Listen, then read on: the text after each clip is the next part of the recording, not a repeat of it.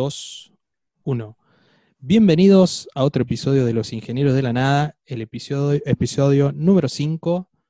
Em, estamos esta noche con nuestro querido amigo Gastón Zukauska. ¿Cómo estás, Suki? Muy bien, muy buenas noches.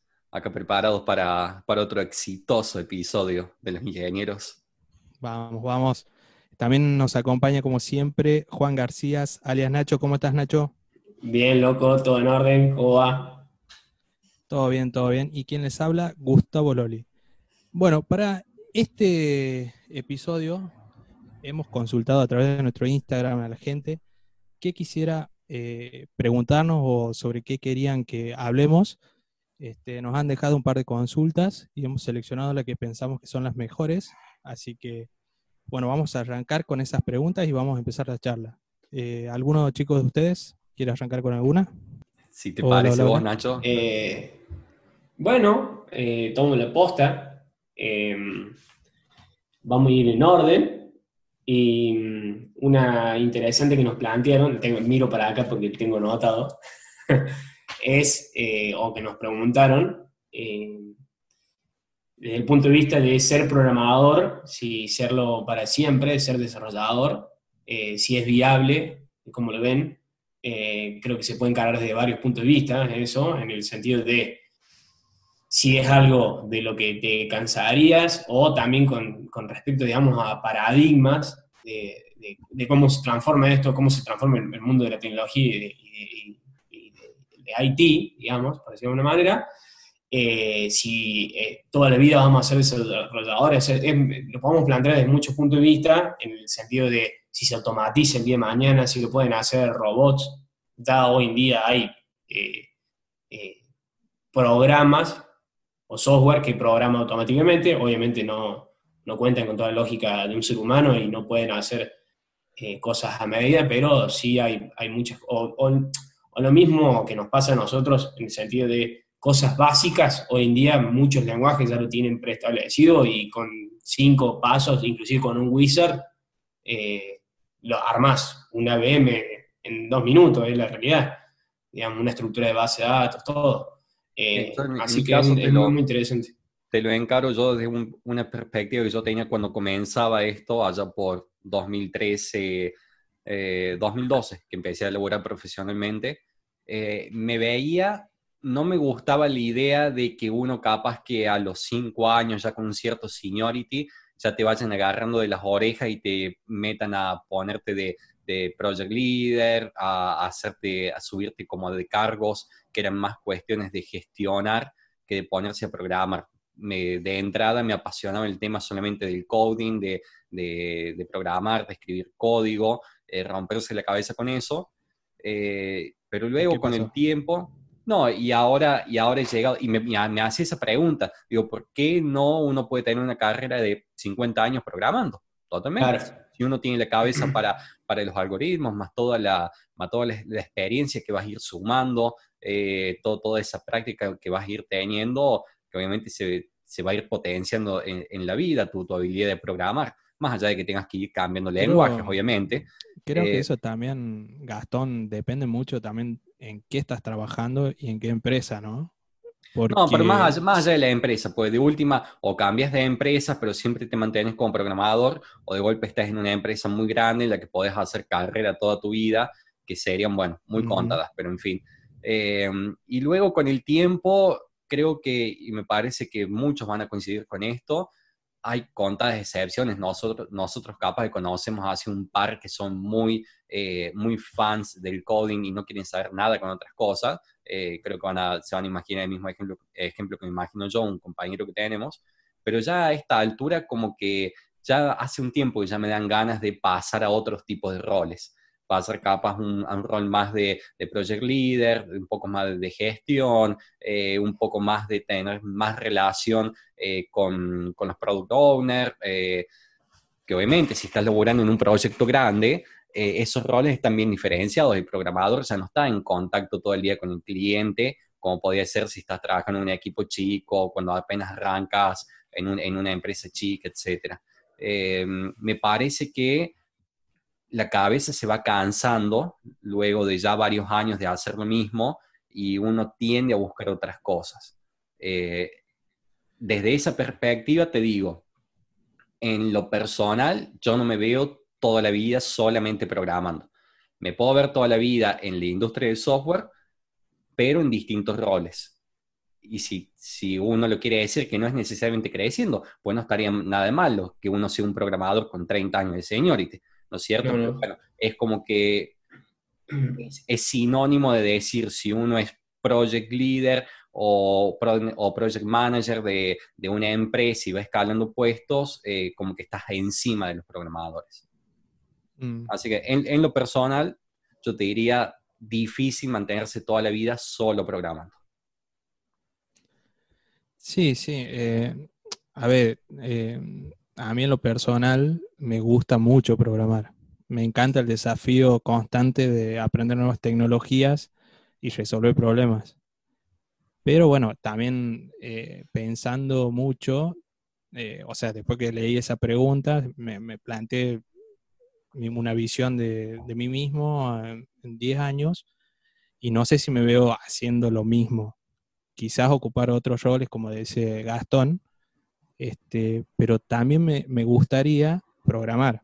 No sé, es difícil, ¿no? Ojalá tuviese el tiempo, existiese el tiempo para las dos cosas, pero, pero es, es complicado. Sobre todo, también depende mucho en dónde estás trabajando. Como decís vos, Gastón, si vos tenés una, estás trabajando en una empresa donde podés hacer carrera y, e ir escalando puestos, em, está bueno, está bueno, pero no es el caso de la mayoría, digamos. No hay muchas empresas grandes donde puedas hacer carrera y la mayoría trabaja en empresas eh, medianas o empresas chicas donde además de ser programador tienen que cumplir otros roles, hasta de analista y un montón de otros más, digamos. Este, así que para mí depende mucho la empresa donde estás y creo que también que si avanzás, que son, no sé, 10 o 15 años de seniority, ultra senior, no sé qué viene después senior, este, veterano. veterano de guerra, este, no sé si los sueldos te pueden llegar a acompañar, digamos. ¿Me entendés? Creo que hay una escalafón a donde creo que ya no, el sueldo no te acompañaría es finito. pero... En la empresa se ve el puesto más alto, el que te va a pagar más, va a ser el de otra cosa, ¿no? Por más años que tengas de, programador, no, no, vas a crecer económicamente en ese sentido tampoco. A ver, capaz que me equivoco, pero siempre, siempre he escuchado que, por ejemplo, un analista gana más que un programador. Puede ser. Vos imagínate, con 15 o 20 años de experiencia estés ganando más que tu jefe, digamos, por decirlo así, jefe entre comillas, digamos. ¿Me entendés? Es como que es un tema complicado. Bueno, y después creo que también hay un punto intermedio. ¿Qué pasa si de golpe uno escala en la empresa, pero o de golpe uno mismo se hace una pyme, se hace una consultora, eh, está a los 50 años, uno... Eh, hay, mucha gente que lo, que lo hace, o sea, uno lo ve, el que agarra, se larga con su empresa, toma un contrato, gana un contrato en el gobierno, o un contrato para alguna, para alguna empresa amiga, etcétera, y está, se pone a programar con el, con el programador junior o con el semi-senior que acaba de contratar y son tres changos programando y uno de ellos tiene 50 años. Sí, medio entrenador también. Claro, las posibilidades también son, están totalmente abiertas para todo. Sí, yo creo... Sentido, Nacho.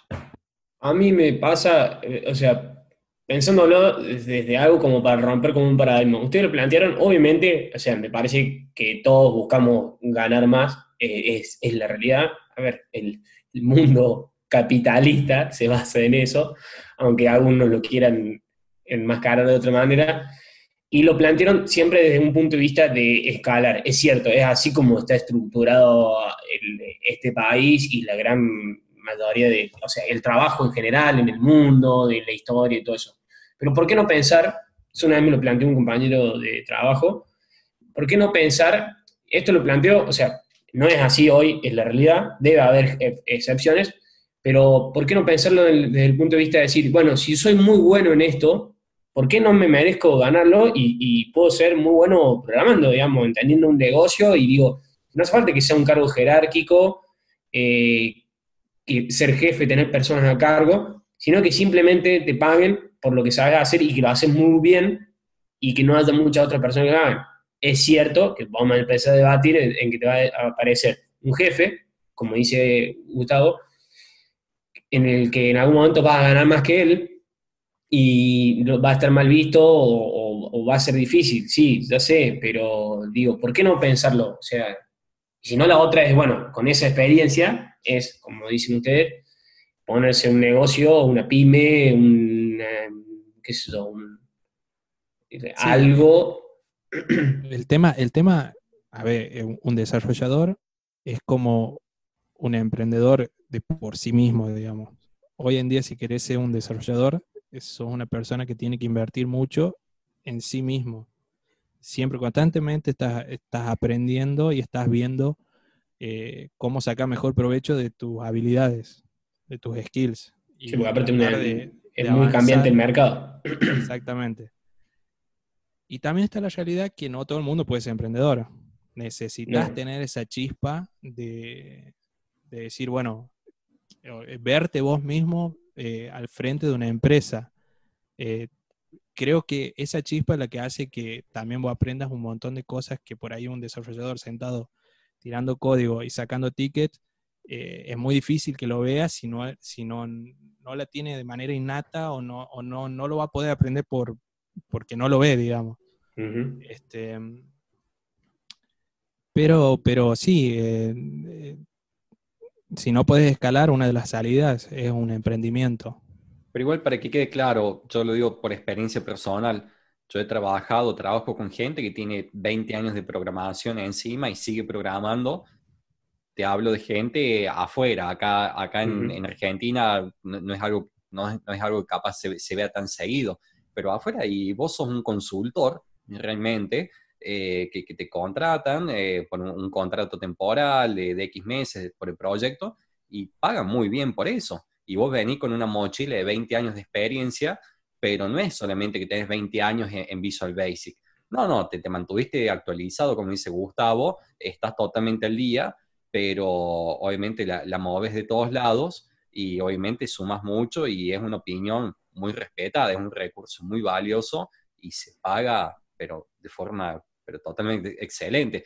Uno mismo lo puede ver, que eso en páginas de freelance te cobran algunos, he visto locura de decir 500 dólares la hora, un consultor con, con una muy buena experiencia encima. Y esos tipos, como decíamos nosotros, capaz hay gente solamente que tiene ganas de programar, no tiene ganas de liderar, un proyecto de por sí, o renegar con los clientes, eh, o hacer, bueno, no digo un diseño, un diseño sí, me parece ya algo que va más innato con el programador, le gusta a diseñar y ser el arquitecto a su vez. O jamás he, conocido un arquitecto que no le guste programar, a, lo que voy. Pero, pero me parece que, que, sí, que es posible.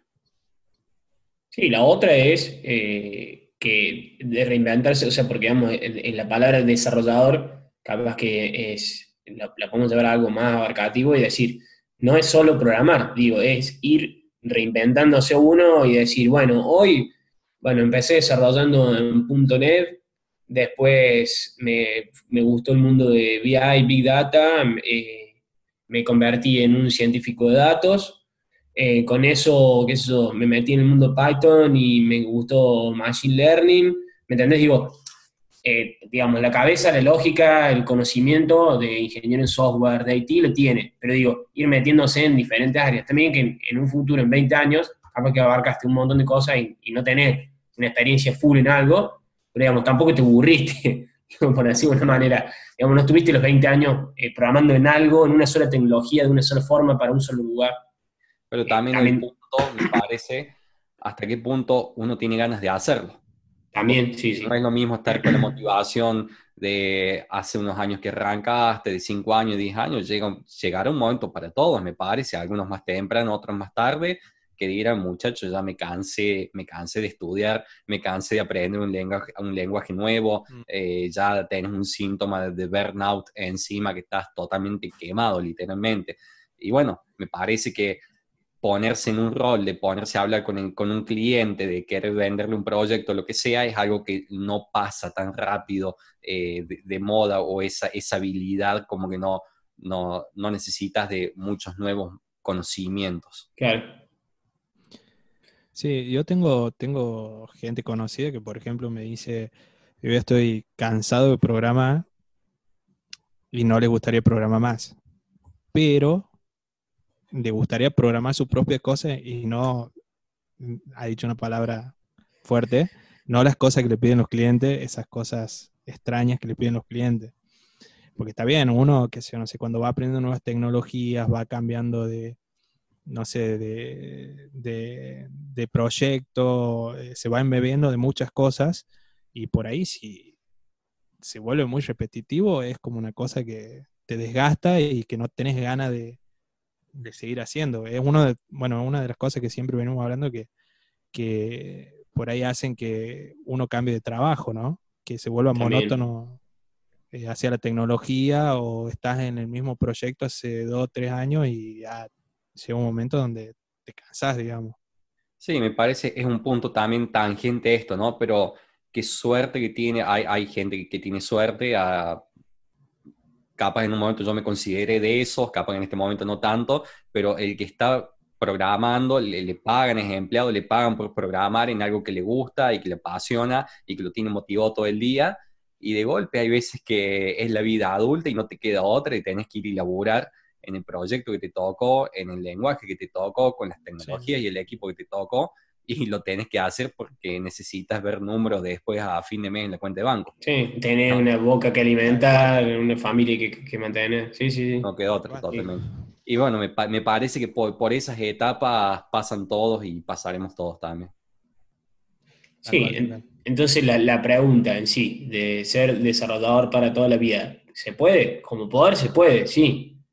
Sí, eh, depende de las ganas de cada uno. Depende, claro, exactamente. Sí, por ahí tenés suerte y la vida te va llevando a proyectos y tecnologías buenas y te acompaña lo económico. Creo que, que, que sería difícil que te metas en un quilombo, por ejemplo, de emprender teniendo satisfecho todos eso, esos puntos, digamos. Claro voy, a, voy, a, pasar yo a una preguntita me parece que quedó abundantemente eh, explorada esta, esta opción. Igual es totalmente amplia, ¿no? Daría para horas. Podemos estar en un capítulo completo hablando de esto. Hay, una pregunta muy interesante por ahí que teníamos y era respecto a esta app del gobierno, eh, la famosa app Cuidar, que es obligatoria para usarla y tenía una controversia muy grande. Eh, bueno, por ahí si alguien está eh, no está actualizado al respecto. Eh, junto con el permiso de, transitar, si uno iba a su trabajo, tenía que tener esta app instalada en, el teléfono eh, y auto, autodiagnosticarse los síntomas para que si uno al diagnosticar sus síntomas, al poner sus síntomas, saltaba alguna alerta, eso en tiempo real iba a avisar a las autoridades y, la misma aplicación te iba a decir no circule, quédense en su casa eh, y a partir de eso tener eh, una respuesta más inmediata al tema del contagio. Pero una gran controversia respecto ha sido la geolocalización y el tracking eh, que iba a tener esa aplicación para aclarar, no es algo que sea solamente que se le ha ocurrido a, este gobierno o, por este tema en este momento. Lo están haciendo en todo el mundo. Lo han hecho en Singapur, lo han hecho en cualquier país asiático, eh, lo ha hecho la Unión Europea. Como Unión Europea lo ha estandarizado prácticamente para, todo, para todos los países de, la Unión, eh, lo han hecho países en particular, acá en Latinoamérica, pero me parece un tema totalmente interesante. Primero, serían me parece dos partes.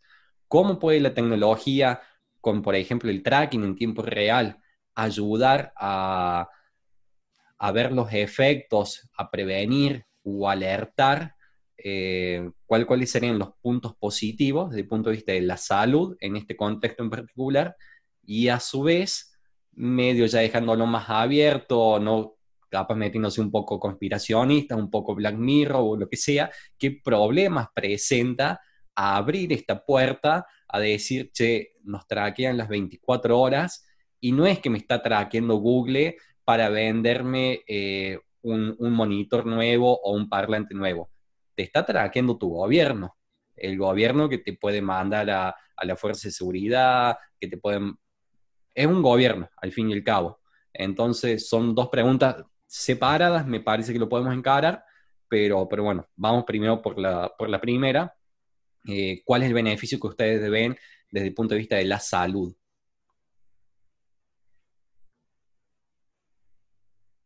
Estás en, en mudo, Gustavo. Ah, perdón, perdón, perdón, perdón. Ahí está. Estaba, moviendo el, pie del micrófono y no quería hacer ruido.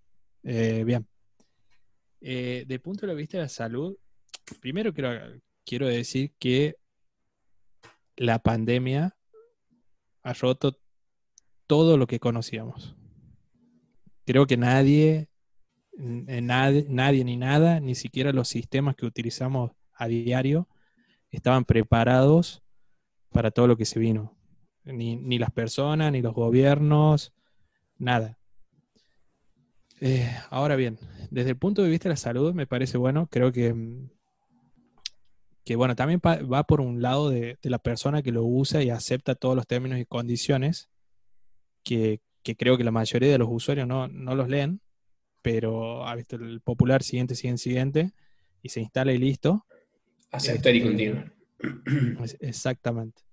Y, creo que también eh, la persona que lo use, apelo a la solidaridad, es decir, si vos tuviste algún síntoma, te sentiste mal o algo parecido que, que dé indicaciones que tenés COVID, eh, está bueno para que todas las personas que estuvieron cerca tuyo en algún momento pueden hacerse el test o si se sienten mal, decir, ah, mira, yo estaba cerca de una persona que tenía COVID gracias a esta aplicación.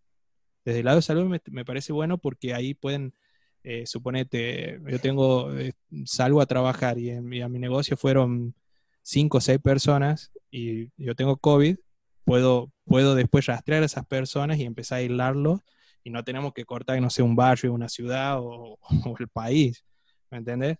Eh, desde ese lado me parece bueno y, útil. Eh, creo que, no, no, creo no, eh, Apple y, Google se asociaron para sacar una aplicación donde, bueno, obviamente bajo tu consentimiento, vos pones si tuviste o, si, si, tenés COVID o si tenés síntomas que indiquen que tienes COVID, entonces pueden alertar a todos los que pasaron cerca tuyo que ellos pasaron cerca de alguien que tiene COVID por cualquier cosa. Eh, eh, bueno, a mí me parece útil desde el lado de la salud. Sí, eh, hay que ver, está estamos hablando de dos monstruos, ¿no? Que tienen la tecnología, la capacidad, los, dispositivos, porque prácticamente si no es Android es iOS y está el mundo lleno. para hacerlo hay que ver si una nación se lo soporta o con esta aplicación eh, se puede eh, de alguna manera emular algo parecido, no te digo traquear eh, cercanía de dispositivos, pero sí marcar puntos y decir, che, vos pasaste hoy por este punto, acá hubo alguien. Pero también ahí entras, es como un arma del filo, porque puede empezar a generar paranoia en la gente. Es, es, no, no, no es simple. Yo, desde el punto de vista de la salud, me cuesta encontrarle algo positivo porque te estás diagnosticando vos automáticamente. Digo, eso para mí de alguna manera después tiene que venir respaldado. ¿No es cierto? ¿Qué es eso? Vos te autodiagnosticas y decís que, crees que tenés síntomas y decidiste quedarte en tu casa. Pero, y bueno, y esto, esto te está traqueando y de repente tuviste que ir al, al almacén a comprar algo. Bueno, lo haces eh, no, no podés asegurar al resto de las personas que estuvieron o no en contacto con vos si, si los contagiaste o no. Pero digo, tendría que tener algo más, pero no, para mí este país no tiene la infraestructura para, para bancársela de decir, bueno, yo me, me autodiagnostiqué que creo que lo tengo, que se dispare una alerta, una llamada al 107 en el caso de Córdoba, no, sé en Buenos Aires si será el 911 o qué otro, eh, y y, ver si lo soporta, ¿no? Digamos, es decir, si tenés la, capacidad, la, suficiente capacidad, digamos, en infraestructura, en presupuesto y todo para decir, bueno, eh, este tipo se autodiagnosticó, le mandemos una ambulancia, también está en la responsabilidad ética y tu, moral tuya de, comunicarlo. Eh, no sé, o sea, yo digo que ayuda, seguramente ayuda, pero eh, esas son como las armas de doble filo que le encuentro, la, paranoia y el, respaldo real del autodiagnóstico tuyo. Yo en particular no le veo algo útil en tiempo real, dado que por lo que ya sabemos todo, que es de público conocimiento, uno se contagia y a los 10 días muestra síntomas. Y en, eso, y en, eso, en ese tiempo también vos estás contagiando gente. Eh, imagínate primero que obviamente no está pasando esto y no se va a usar la app para esto, pero imagínate que algún genio se le hubiese ocurrido poner una alerta que cuando vos pusiste tener síntomas, alerta a todos los que estuvieron cerca alguna vez. Es un efecto dominó que en 24 horas está todo el mundo eh, con, eh, con, una paranoia tremenda y les colapsan los hospitales todo el tiempo. Te imaginas, no tiene sentido. Y lo otro, ¿cómo puede ser algo que tenga 10 días de incubación servirte una aplicación que te, te esté traqueando tus movimientos? A lo sumo te puede servir para una cuestión epidemiológica, para hacer un estudio del comportamiento, de los movimientos, de la verdad recolectar datos útiles para prevenir a futuro, para eh, en base a esos datos tratar de tomar medidas, es decir, en esta ciudad hay mucho contacto, entonces acá tenemos que ampliar la cuarentena, pero para el tiempo real en sí no me parece, pero, no, le veo pero ojo, ¿eh? un, uso. Ojo, ¿no? Eh, no sé cómo funciona la aplicación, ¿no? pero si se me ocurre, si la tuviese que diseñar yo, el traqueo sería para armar un histórico.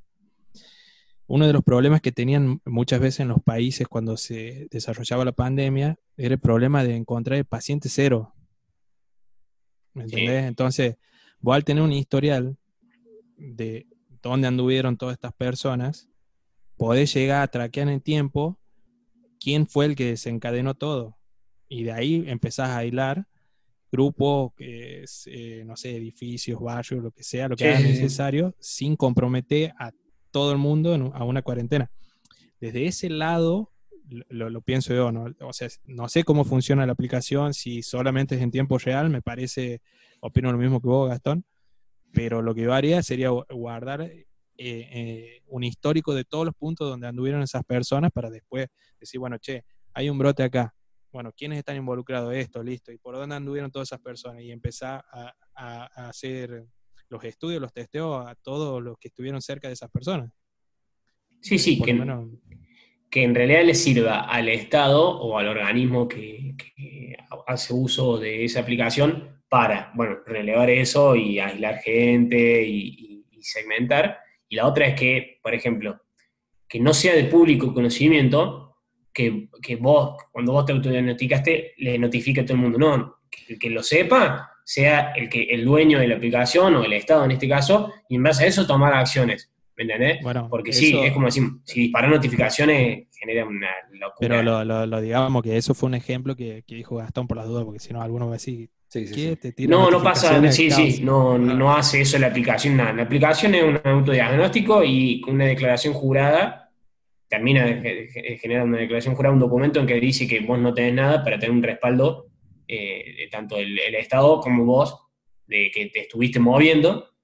Y, ahora, y ahora lo pensamos, porque hay en China, bueno, un tema totalmente extenso para, para contarlo, ¿no? Pero brevemente, eh, existen programas del gobierno que son prácticamente gran hermanos, utilizan los feeds de todas las cámaras que hay esto se ha hecho en ciudades importantes, eh, programas eh, beta, eh, que tienen consecuencias reales y con todos los feeds que tienen de, cámaras y con identificación de inteligencia artificial que identifican tu, tu cara, Rostros. saben quién sos, te suman y te restan puntos que al final tiene como consecuencia de que, por ejemplo, podés quedar baneado de usar el sistema público de transporte los colectivos, los subtes, te pueden prohibir subirte a un avión, te pueden, te pueden cancelar préstamos, no te pueden, te pueden em, rechazar si vos pedís un préstamo, y a su vez lo contrario, si tienes una muy buena puntuación, te van a dar mejores créditos, eh, etcétera, etcétera. Pero bueno, el gobierno chino no es el mejor ejemplo de lo que debemos hacer a nivel mundial. Em, el punto es, estamos llegando a, una línea peligrosa, seguramente ya la pasamos y no, no, no, nos hemos dado cuenta en el sentido de, las libertades. Eh, ¿qué, peligros quedan, quedan abiertos de golpe si tenés un Estado, ya sea este país o ya sea cualquiera, que sabe las 24 horas dónde estás, que sabe tus hábitos de consumo, que, que te puede literalmente eh, cortar la vida, apagar la vida con, con una tecla o automáticamente. Un sistema que, un algoritmo que empieza a decidir que en base a tus movimientos, a lo que ha pasado, vos ya no sos digno o ya no estás habilitado para hacer tal y tal cosa. Imagínate que llegas un día al subte y no te dejan entrar al subte o no te dejan subir al colectivo y te enteras en ese momento. Bueno, eso es para mí un extremo que, bueno, funciona en un país que, que bueno, que sabemos cómo, cómo funciona, que es China, que, le, que, que, bueno, controla mucho a sus ciudadanos, además el Internet eh, está filtrado, por decirlo así, lo, este, tan solo pueden ver lo que eh, el Estado quiere que vean los ciudadanos. bueno. No tienen Facebook, creo, eso, por ejemplo. No tienen Facebook, no tienen Google. Creo que no tienen Google, creo que tienen un que se llama. No, tienen un Google particular que Google, Google tiene una versión propia para China. Literalmente. Claro. Este. Bueno, a ver, el, de vuelta, creo que la pandemia eh, es algo que rompió todo lo que conocíamos. Y bueno, hay cosas que en el momento, en caliente, por decirlo así, recién salió del horno, no se piensan que pueden, puede haber alguna maldad ahí metida o no. Eh, de todas maneras, yo creo que vos no podés controlar eh, como hace China, por ejemplo, que decís vos que te dan puntos o no para el, para el, para subirte el transporte público o no. Creo que en la época de pandemia, más que nada, las personas tenemos que ser solidarios. Pero hagamos, hagamos un paréntesis en la pandemia, porque esto, esto lo vemos ya a futuro. La pandemia va a pasar. ¿Qué pasa si vos mañana, el día de mañana, en tu ciudad dicen, eh, tenés que tener instalada esta aplicación con la que te estoy traqueando tus movimientos las 24 horas, la necesito porque quiero ver qué, qué, avenida voy a ensanchar dentro de un año. O hasta sale una ley y que te dicen, te vendemos los celulares con esto instalado y no podés no tenerlo instalado, no lo puedes instalar. Listo, olvídate, tenés siempre ah, bueno, sí, eh, Imagínate. Es un caso, eh, es muy Black extremo. pero está bueno. Sí, no, no, obviamente va a violar un montón de libertades. Digamos, creo que, creo que en este país va a ser muy difícil. Eh, lo que se haga o no con la información de esta aplicación que sacó el gobierno, no lo vamos a saber ahora. Capaz que no haya malas intenciones, no sabemos, pero no creo que lleguemos a un extremo de China. Ojalá que no, no estaría bueno. El, tema, el tema de eso, no he, visto, no he visto ningún movimiento, no he visto noticias respecto de gente pidiendo eh, en voz alta escandalizándose para que, para que expliquen qué va a pasar con estos datos. Porque al fin y al cabo son, son datos, son traqueo de millones y millones de personas y no hay gente pidiendo que se, que se muestre el código fuente de la aplicación, eh, que, haya, que haya terceras partes eh, auditando lo que está pasando con ese software.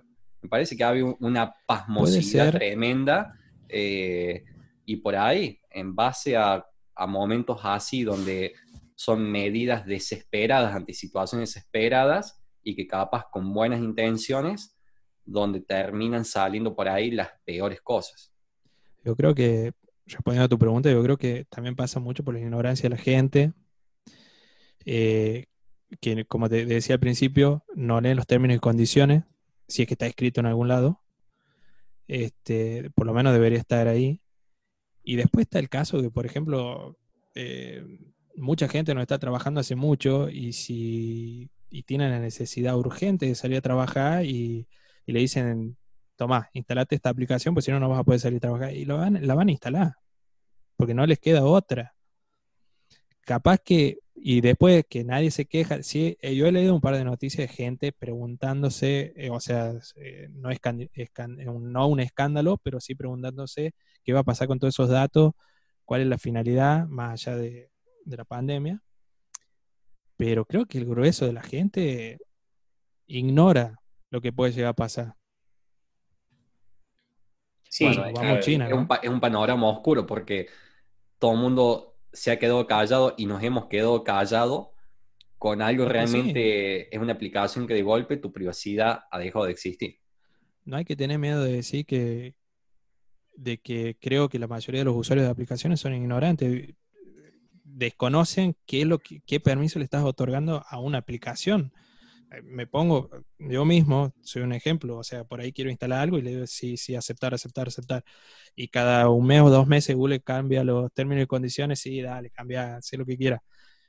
Y no sé, el día de mañana, eh, que yo, yo tengo, subo todas mis fotos a Google Fotos. Capaz que aquí dentro de un año, eh, no sé, voy caminando por una avenida y veo mi foto ahí. Y, quiero hacer un juicio, algo así, no, pero Claro, eh, que, eh, quiero hacer un juicio y me digan, no, pero vos has aceptado los términos y condiciones de Google que puedo utilizar todas tus fotos para hacer lo que ellos quieran. Chan. Y bueno, capaz que pase. Sí, sí, eh, hoy es muy fácil robar una identidad, o sea, agarrar, entrar a otras redes sociales, le copia la foto, le un perfil falso con un nombre falso, pasa todo el tiempo. Y lo otro a mí que me encanta pensar, me encanta esto de las teorías conspirativas y todo eso es más allá de esta aplicación, que eh, es cierto que habría que poner el grito en el cielo y empezar a manifestarse de alguna manera, porque la realidad es que no nos han aclarado nada. Eh, y yo la instalé y la verdad tampoco quiero, o sea, no quiero hablar el pedo, pero no recuerdo que me haya preguntado nada de permiso, o sea, cuando la instalas, de ningún aceptar y continuar. Eh, te ah, hace poner, creo que el, el y la contraseña y listo. Para que quede claro, uno va a la página de la aplicación, uno baja y en la parte de permisos dice Google Play explícitamente, esta aplicación necesita permisos para traquearte, para la ubicación en la, en la red de las antenas y la ubicación de GPS, más acceso total a la red más acceso a, la cámara, me parece que pedía. Sí, pero eso yo hablo de, esos son permisos del dispositivo y lo que va a usar. Yo hablo, o, por lo menos creo que lo que se refería Gustavo es términos y condiciones en general en cuanto a aspectos legales. A eso digo, no, no hay nada que te diga aceptar ni rechazar. Claro, que pasa dentro de tres años con esa, ¿Qué pasa dentro de tres años con esa info? Eso. A lo que, eso, y a lo que voy es, ¿quién, o sea, volviendo a este tema de las teorías conspirativas, es ¿quién te asegura que Google no lo está haciendo todo el tiempo? Sabiendo que ya tenemos formas de acceder a, en, Google Maps, eh, no sé si es de público conocimiento, pero todo el mundo lo sabe, o sea, la gran mayoría de las personas saben que llegas a ver dónde estuviste, ahora debe aparecer un punto que en los últimos 60 días estuviste en el mismo lugar, ¿no? Pero, digo, eh, en una época te aparecía, a mí me llegaba a aparecer un vuelo a otro país y te decía el vuelo que te tomaste, todo, era increíble, ¿no? Digo, y bueno, vamos y eso, a claro, Google ya lo hace, Apple ya lo hace, ya saben dónde estamos todo el tiempo. Entonces, el, punto es eso, por ahí uno ve que, que Microsoft, que Google, que Apple son más eh, abstractos para uno, como que no están, no pueden decir sobre la vida de uno como sí puede decir un gobierno. Pero bueno, me permito hacer un punto final a este tema momentáneamente y cambiar capaz que algo un poquito más alegre. Eh, tengo una preguntita, este, este, es divertida, esta ya no es tan seria, pero me parece que puede haber pica acá porque, bueno, Nacho es de, es de River y Gustavo es de Boca. Mi pregunta es, díganme un par de goles que ustedes recuerden de toda su vida, para toda su vida, esos que más gritaron, esos que tienen grabados en, en, en la mente, en el corazón y en la garganta. El obvio, voy a ir a ver, el tercero del Piti Martínez en el 2018 en, el, en, el, en, la cancha del Real Madrid, el segundo de Juanfer, los dos goles de Prato dando, el, perdón, sí, fueron los dos goles eh, empatando casi ahí, ahí nomás, en el de la bombonera fue ahí nomás. Pero eh, me parece que es muy obvio y muy reciente. Y, y tengo otro que termina en una historia triste, pero eh, no, puedo dejar de recordarlo, que es semifinal de 2004, la famosa gallinita de Tevez, ¿o no? Eh, no, me equivoco, semifinal 2004, está bien lo que digo Libertadores. Gustavo, corregime si me equivoco. disculpa. Semifinal del 2004. Sí. Boca River, sí, es cierto, esa, esa del 2004, no me acuerdo. Sí, sí, sí, seguro. Sí, creo que sí. Em, que pasa algo increíble. O sea, no hace gol Tevez, la famosa gallinita de mierda esa. 2 a 1, Nasuti, Nasuti empata jugando para River, después jugó en Banfield, hasta tuvo una publicidad de Grande T que le compraba le ponía en las piernas del Diego Maradona para que haga un gol de tiro libre y le diera puntaje. Eh, lo empata, y es, o sea, porque a mí me había indignado que me haga la gallinita, lo que, lo que grité, me largo de llorar todo, porque digo, vamos a penales, se fue increíble eso, y bueno, y después los penales nos eliminaron. No importa, yo perdieron contra Once Caldas ese final, así que no pasó nada. Pero sí grité mucho ese gol de Nasuti. O sea, digo, nunca fue, no fue ni un prócer de River, ni un ídolo, pero era increíble por la situación que se dio. Así que sí. ¿Vos, Gustavo? Y bueno, yo veo al obvio, eh, la final en el 2000 contra el Real Madrid, los goles de Palermo, obviamente para mí ha sido uno de los de las digamos batallas más difíciles que ha tenido Boca. Este, y después otro gol que lo involucra Palermo sería cuando clasificamos para el Mundial de 2010 en la cancha de River cuando llovía y mete el gol en el último, los últimos 10 segundos. No sé qué, o eh, estaba tiempo cumplido. No, sí, tiempo cumplido de un córner que pasa todo, de todo, le pega a Insúa, me acuerdo, rebota y la encuentra Palermo. El tipo, yo creo que, si existe algo, alguna fuerza sobrenatural, le ha puesto todo en su vida a él para que le armen una película. O sea, todo, como le pasa al Real que se le cae el cartel, el gol, el gol que nos hace volviendo la lesión. Eh, increíble, increíble. Después va y le hace gol a Grecia en el Mundial. Tal cual. Bueno, esos dos. Vos, eh, Gastón, ¿de qué equipo sos? Contanos aquí. ¿De aquí nos mandaste al frente? claro. Yo, soy único que tiene un, soy hincha de un club local, acá de hincha de Instituto de la Gloria. Como verán, uno de mis goles que tengo grabado en, la mente está ahí atrás, en, esa, en ese cuadro para quien nos vea por, por YouTube. Eh, ese fue la, la final por, por, el ascenso. No me acuerdo ahora en qué año era exactamente. Ah, ¿eso, ¿eso es una hinchada? Ah, no. es el hincha de River. Curiosidad, Donofrio, cuando ganó la campaña de presidente de River, usó sin querer una, una foto del hincha de instituto. Se veía, uh. se, ve, se ve. No conté esas cosas. Por ahí, por ahí tiene problemas River con la hinchada, pero bueno. pero bueno, ese, ese gol en particular eh, fue en el, en el estadio Kempes, en aquel entonces todavía era el Yato, el Yato Carreras, eh, y estábamos con mi viejo en, la platea a la derecha y ese gol fue en el arco totalmente opuesto, en el arco de donde estaba la, pantalla. Eh, y en, especial el que, el que, más recuerdo fue el segundo, que fue de, Renato Rigio, eh, el primero había sido el Patito Raymond. Eh, y ahí lo que lloramos con, con, mi viejo abrazado en ese gol no, no, no, tenía nombre. Y después en particular, como soy gran, gran hincha de Real Madrid, eh, recuerdo el gol de Sergio Ramos contra el Atlético de Madrid por la décima en el minuto 93, esa, ese cabezazo tremendo. Eh, ese, partido tiene tremendo que lo termina ganando el Real Madrid 4-1 en tiempo, en tiempo de descuento. El segundo gol es un centro que lo mete, lo mete Bale casi pegándole al, al palo, casi se ha puesto el, el palo. Eh, y si mal no recuerdo, el tercer gol lo hace Marcelo, que ya no tenía piernas, y lo termina el cuarto gol, me parece que Cristiano Ronaldo, si, si no me estoy confundiendo. Eh, y después otro tremendo gol en final de Champions de Real Madrid, Cristiano, eh, em, miento, no era, no era en finales, sino que fue el de Cristiano Ronaldo contra la Juventus, contra Buffon. En la semifinal de la, la, chilena, que fue hace, hace, un par de años. Eh, y después hay, hay un gol tremendo eh, hermoso de Bale al Barcelona en una final de Copa, que tira la, tira la pelota por el costado, por el lateral, viene Bartra, que tuvo bastante pocos partidos de lateral de Barcelona, lo pecha afuera de la cancha y Bale le gana en velocidad por afuera de la cancha. Es increíble. Se va derecho al área y se la mete en el primer palo. Creo que el arquero era, era Pinto del Barcelona en, ese momento. Pero bueno. Puede ser. Goles que quedan grabados el de Maxi Rodríguez en el 2006 contra México. Uh, México como trajiste las elecciones. Ese, gol, ese gol de Mundial, te juro, lo estaba viendo en mi pieza, en mi habitación solo, y lo empecé a gritar cuando la pelota iba por la mitad del área recién.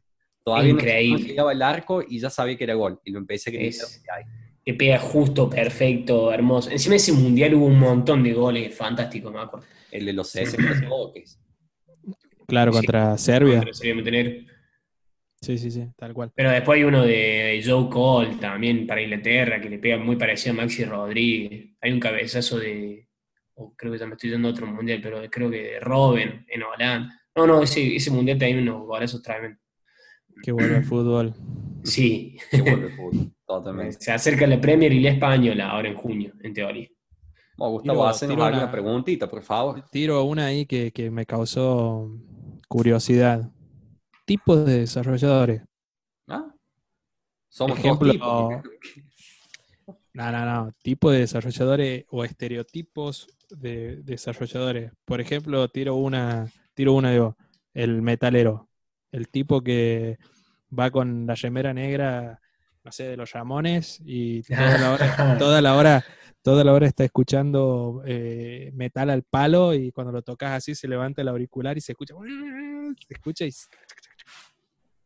Bueno, yo, te diría ento- entonces el, el programador niño, el que está lleno de muñequitos de diferentes cosas, eh, el que está, el que la oficina, el escritorio, parece una juguetería, que tiene 24 muñequitos distintos, los cabezones, eh, poco más tiene el cómic, los póster, eh, totalmente fanático de los animes. Hay, hay, más de uno de esos dando vueltas. Sí, sí, sí, sí. Eh, yo de casualidad no tengo un muñequito, pero bueno. Yo tengo uno. ¿tenés que conocer uno- uno? Tengo los Ah, ¿tenés muñeco? Sí, mira, el del Joker. Así que. Ah, bueno, Joker. para la gente, la gente de YouTube el podcast totalmente. Se, se le va Claro, perdón, perdón. se emociona, Mirá, se emociona. como si estuviésemos haciendo un programa amateur, parece. Y, y tengo el de Batman también. No importa, esto es así, de, totalmente descontracturado. No, es contale a que la gente de Spotify que nos escucha por Spotify qué carajo hiciste. Es, eh, me levanté a buscar un Funko Pop del Joker que tengo. Los Funko Pop son los muñequitos cabezón. Y lo, la idea mía es empezar a coleccionar. O sea, Funko Tengo el de Pop Batman, hace- estoy muy que hace lejos. Funko Pop, más o menos. Funko No, Pop. hace, busca, o sea, recrea figuras, o sea, tiene el cuerpo pequeño y la cabeza grandecita. Es, creo que son los dueños de esta empresa, no sé si son Yankee. pero y son lo que hacen es recrear de- personajes, pero de todo. O sea, hay hasta de, de están, están los Funko Pops de los Beatles, de Aerosmith, eh, de Game of Thrones, de Rick and Morty. Los próximos dos son los de Rick y Morty, que, que tengo que comprar, lo tengo anotado ahí. Eh, de lo que sea, series animadas, eh, películas, de Star Wars, están todos. Eh, y el estereotipo del nerd era ese, el del desarrollador, no nerd. Pero bueno, somos unos, unos nerds. Esto es, esto es de nerd. Es para mí, Ajá. es parecido, es un poco parecido al metalero, pero el que es fanático de algo, o de superhéroes o de Star Wars, se me ocurre. Y lleva todo, o sea, usa remeras acorde a eso, y, y su vida la basa en, en eso, digamos. Y, meto, meto conocido. también. Hay, hay, hay una buena cantidad de programadores zurdos, me parece. Y, hay- y son, Zurdos. y son ¿Cómo te das zurdos hardcore. Son zurdos de, de pelo largo, de barba. Ah, eh, Ah, ideología, digo, de mano, digo. claro, cambié el mouse. digo. Claro. ideología, no, no. Hay, hay, hay bastante, me, me parece que hay más de la media, porque uno podría decir de la sociedad, uno conoce un zurdo de cada 100 personas, de golpe en sistema me parece que hay, hay un poco más dando vuelta. No, no- no la quiero dejar pasar, me- ¿no? Me- me Pero puedo hacer eso. pregunta. ¿Cuál es la discusión más rara que hayan escuchado en su laburo? Entre Empiezo. dos personas así, o fuimos parte, personas. o podemos haber sido parte nosotros también. Si vos has discutido con alguien o has, has presenciado. Yo voy a contar mi caso. Bueno, Tenía dos compañeros que estaban, porque se me vino a la mente con todo esto que estamos hablando, que se pusieron a discutir de cómo habían evolucionado los dinosaurios. Y, pero no era una discusión así, sí, la- no, no, era acalorada, creo que en cualquier momento se levantaban y se cagaban a piña. Es más, como no querían perder, agarraban y leían Wip- Wikipedia y uno leía una parte y otro leía la otra y decían, y por esto y por esto. Y literalmente deben haber estado dos horas discutiendo, pero mal así. Y todos los mirábamos como diciendo, ¿qué le pasa a estos dos locos? Este, claro, o sea, no tenía sentido. Esa fue lo más raro que, que, sí, sí, eh, eh, fue lo más raro que escuché, digamos. Escuché varias más, ¿no? Pero esa es la como que ponete a discutir de dinosaurios, de la evolución de los dinosaurios. ¿Usted le tocó algo parecido? ¿O trabajaban con gente cuerda? No, no recuerdo. Sí tengo el recuerdo de un compañero que te discutía todo en general y, cuando uno ya le casaba la ficha, en realidad le terminaba ganando todas porque decías, traías un tema de mesa, ¿no? Digamos. Sí. Del cual capaz que no sabía tanto, había escuchado una noticia y bueno, y vos no querés debatir. O sea, era un tipo que no percibía eso como socialmente eh, eh, se daba eso, digamos. no eran discusiones, eran charlas que teníamos que tener y debatir el tipo entra en una discusión así y ya no te dan ganas de hablar del tema, se queda solo hablando, almorzada solo. Se fue así, no entremos en esto, ¿me entendés? Levantamos, qué sé yo, escucha. No hace falta traer, digamos, cosas científicas, respaldo científico, teoría, todo. Ya está, charlémoslo. Y aparte no, podía, no había forma de que supiera de todo, ¿me entendés? O sea, el tipo sabía de todo. Y decimos, no, loco, o sea, no, no hay forma. Y te lo explicó de una manera que era irrefutable, pero te aseguro que si no te ponías a buscar internet, muchas veces nos vendió humo, pero era hábil para eso. O sea, parecía que sabía. Claro, parecía que sabía. O sea, el tipo de tenía que estar vendiendo autos en vez de programando, digamos. Sí, pone, claro. Tengo sí, hago, otra preguntita y esta es personal. Eh, me tenían plata ustedes, que para, para mí es una timba, pero ustedes meterían plata, por ejemplo, en Bitcoin, particularmente en Bitcoin, es la pregunta. O sea, esa criptomoneda en o en general criptomonedas en general. No, no, Bitcoin en particular. Bien. No. lo he intentado, a ver, lo pensé muchas veces. Eh, de hecho, eh, hasta recién estuvimos hablando fuera de esta, del, podcast de una página en particular, no le quiero hacer publicidad, no es la idea, y me hice usuario de esa página y todo, y, te llegan constantemente notificaciones y, agradecimientos y, e informes de cómo fluctúan todos en general.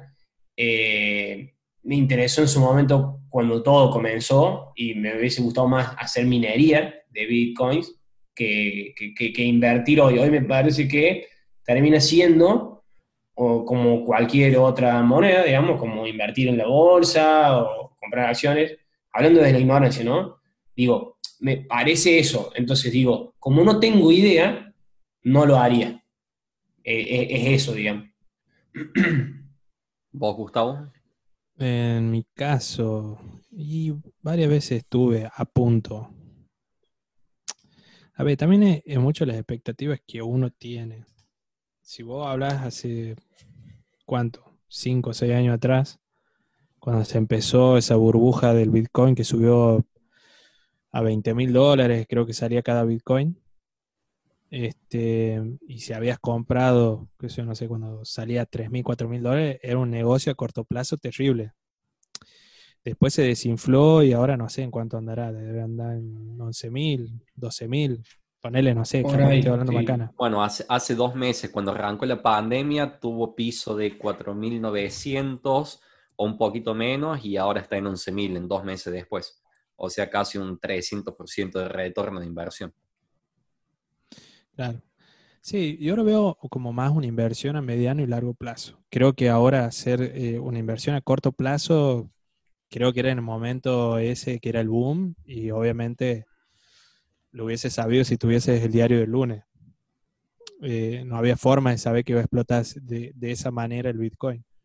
Eh, pero bueno, son, son inversiones, algo interesante. Tengo, tenía un compañero que, que, estaba en todo eso y estaba todo el día con el celular.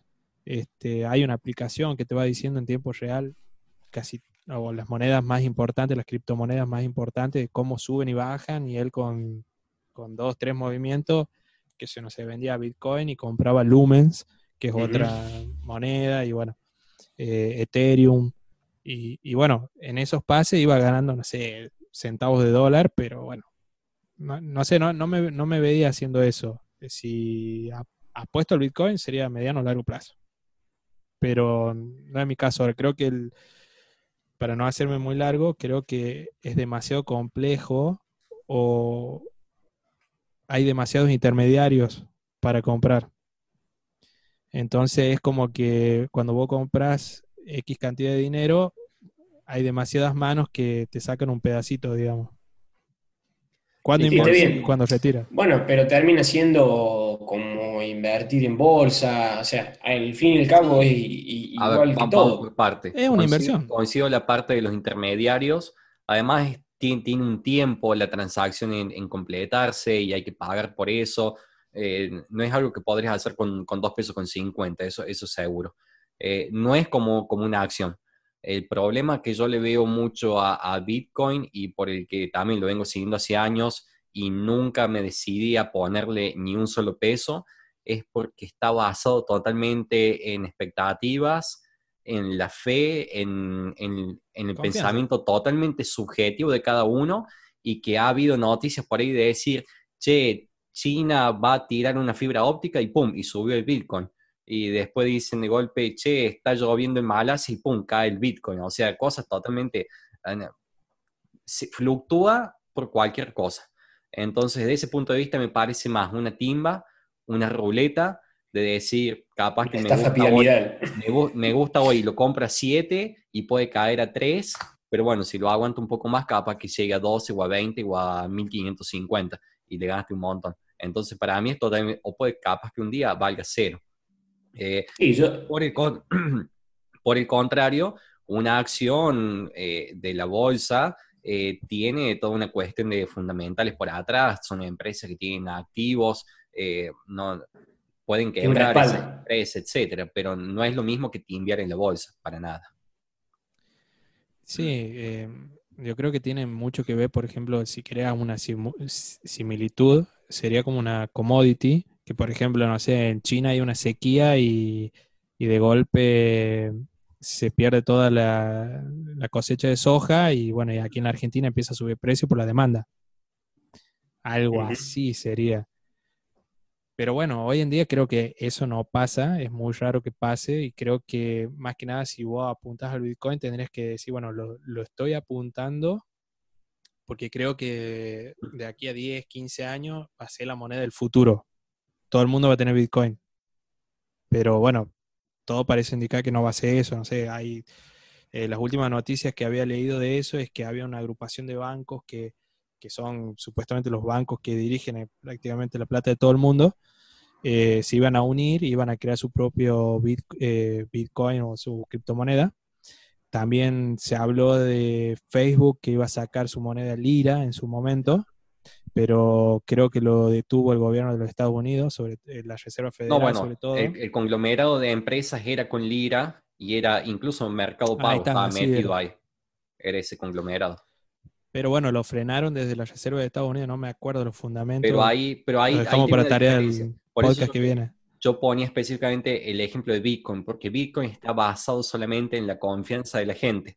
En cambio, eh, por ejemplo, estos casos Lira, iba a tener un respaldo en activos que iban a ser en este caso depósitos. Y hay también, a pesar de que son pocos, y me parece haber visto, algunas monedas, criptomonedas, que se empiezan a basar en decir, bueno, a medida que la gente va comprando la moneda, se las voy vendiendo, las que ya tenemos minadas, con eso compramos activos que respaldan la inversión.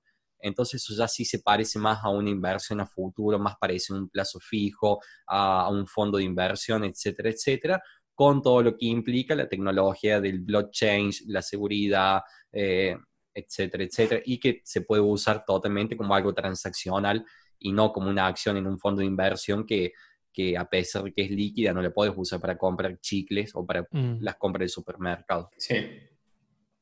Pero bueno, capaz que todavía, todavía nos falta para ver una criptomoneda que sea estable. Lira iba a ser totalmente interesante, pero que sea estable y que se pueda usar. O imagínate, te vas, te vas de viaje a, Brasil, a Uruguay, a Chile, a cualquier lado y pagabas con la misma aplicación sin tener que eh, preocuparte de que eh, el cambio iba a fluctuar o que te iba a llegar un resumen a fin de mes de dólares que, te iba, que te iba a hacer bosta.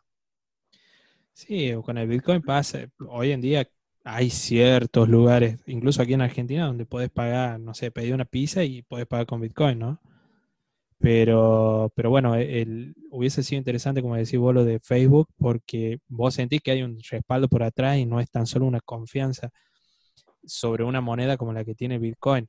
Porque por ahí vos también si te pones en, modo conspiración, puedes decir, yo como sé que no hay un grupo de hackers que empiezan a sacar eh, tweets diciendo que el Bitcoin, no sé, que, va a aumentar el Bitcoin y toda la gente empieza a tener confianza por X motivo y inflan la burbuja y uno mete plata y en realidad era todo humo y, y perdes todo lo que invertiste.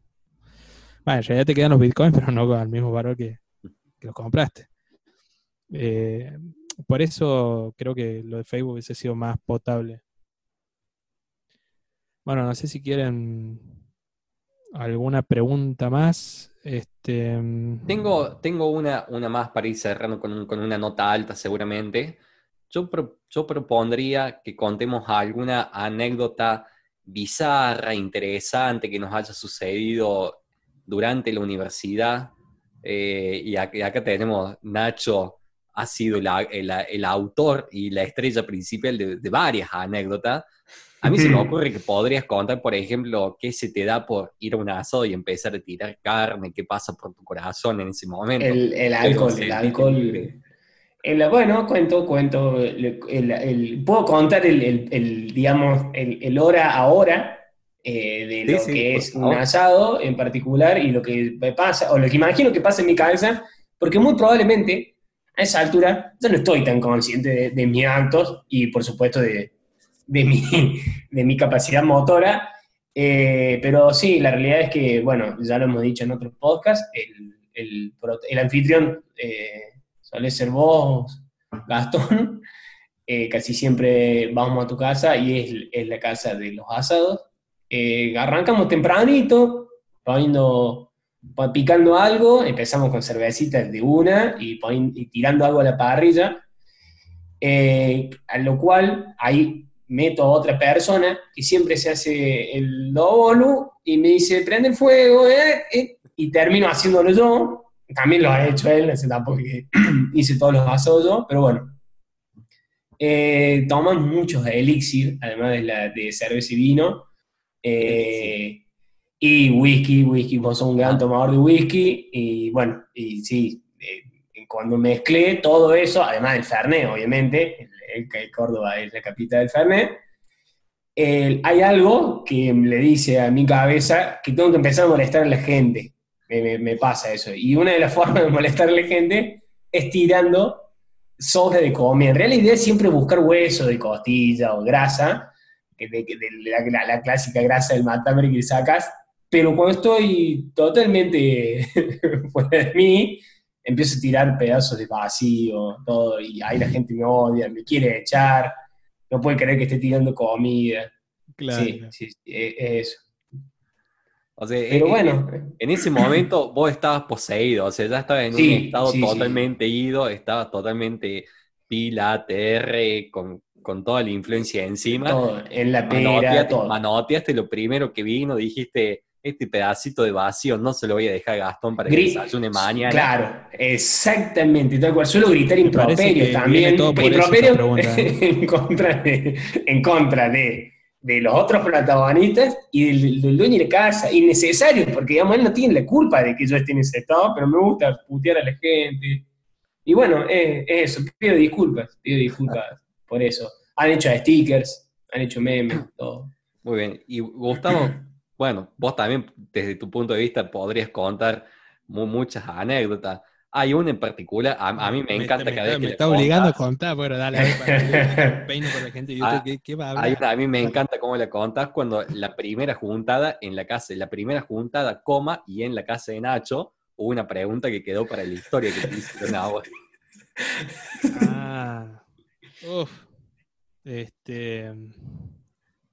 Yo digo es, ¿eh? si bien, no, otra, no sé. Yo hablé, mira, yo hablé que Wish me sugería calzoncillos con bulto, así que podés contar. Ah, el episodio pasado. La, dejemos para el próximo capítulo de último. Contemos de uno, pues si no. Bueno, bueno, podemos hacer el cierre de anécdotas. Cierre de anécdota y, listo. Igual ese, la tengo, la tengo que pensar bien para no, no herir susceptibilidad. sí, sí, es, cierto, porque aparte puede, sí, sí, sí, herir. Eh, eh, o sea, podemos ser juzgados por, por, un montón de cosas o la forma en que lo decimos a lo que yo quiero, lo único que... un asado de tres, chicos, por favor. claro. lo único que voy a contar de eso, de esa juntada, que claro, fue en mi casa, en la casa de mis viejos, sí, recuerdo, es que no nos conocíamos tanto y yo me, paro hoy con todos los protagonistas que estaban ese día en casa y digo, mira, mira este hijo, este HDP, lo que resultó ser, ¿no? Y como que tengo la confianza. No voy a decir, claro, no voy a decir nadie, no, no, no, no, no, no, porque vos ya mostrabas el hilacha de, ahí. Ah, y Gastón también. claro, y a Gastón ya lo conocí un poquito antes, así que no pasa nada. Pero no, había, había uno que estaba en pareja, por ejemplo, que ahora no está en el país, no está ni pasando la cuarentena en el país, y espero que no esté también, escuchando. Para ser justo, esa pareja también tuvo un comentario Kenchi. Sí, sí, sí. sí. que lo podemos dejar para otro episodio más. Sí, sí, tal cual, tal cual. Así. Bueno, vamos a ir cerrando entonces. Corto este buen episodio. Creo que hablamos de todo. Quedaron varias eh, preguntas en el tintero que, bueno, veremos eh, en qué capítulo, en qué próximo episodio las haremos. Este, por el momento, el episodio número 5 se ha terminado. ¿Cómo lo pasaron, chicos? Yo lo pasé de 10. Muy bien. Excelente. Hubo de todo. Esperemos que la gente haya evacuado, haya evacuado sus dudas. Eh, y bueno, siempre los invitamos a que se sumen a nuestro Instagram, nos sigan. Es arroba los.ing.nada. Eh, siempre estamos subiendo clips que no salen aquí en los episodios perlitas. En, YouTube, perlitas. Eh, que me estoy acordando, tenemos que subir una, llamado La Solidaridad, que hubo de Gastón, que ya lo vamos a subir. Este, y también estamos subiendo estas cosas de, preguntarles a ustedes qué, qué les gustaría escuchar eh, de los desarrolladores o la opinión de lo que se les ocurra y nosotros debatimos aquí de la mejor manera posible. Eh, y bueno, también nos pueden, si nos estás escuchando en, en, Spotify, nos podés buscar en YouTube como los ingenieros de la nada y vernos la cara. Este, así que bueno, se terminó. Muchas gracias. Hasta luego. nos, Vamos, nos vamos como ese pedazo vacío que se deslizaba de mis manos. Se quería ir. Nos vemos. chao, chao.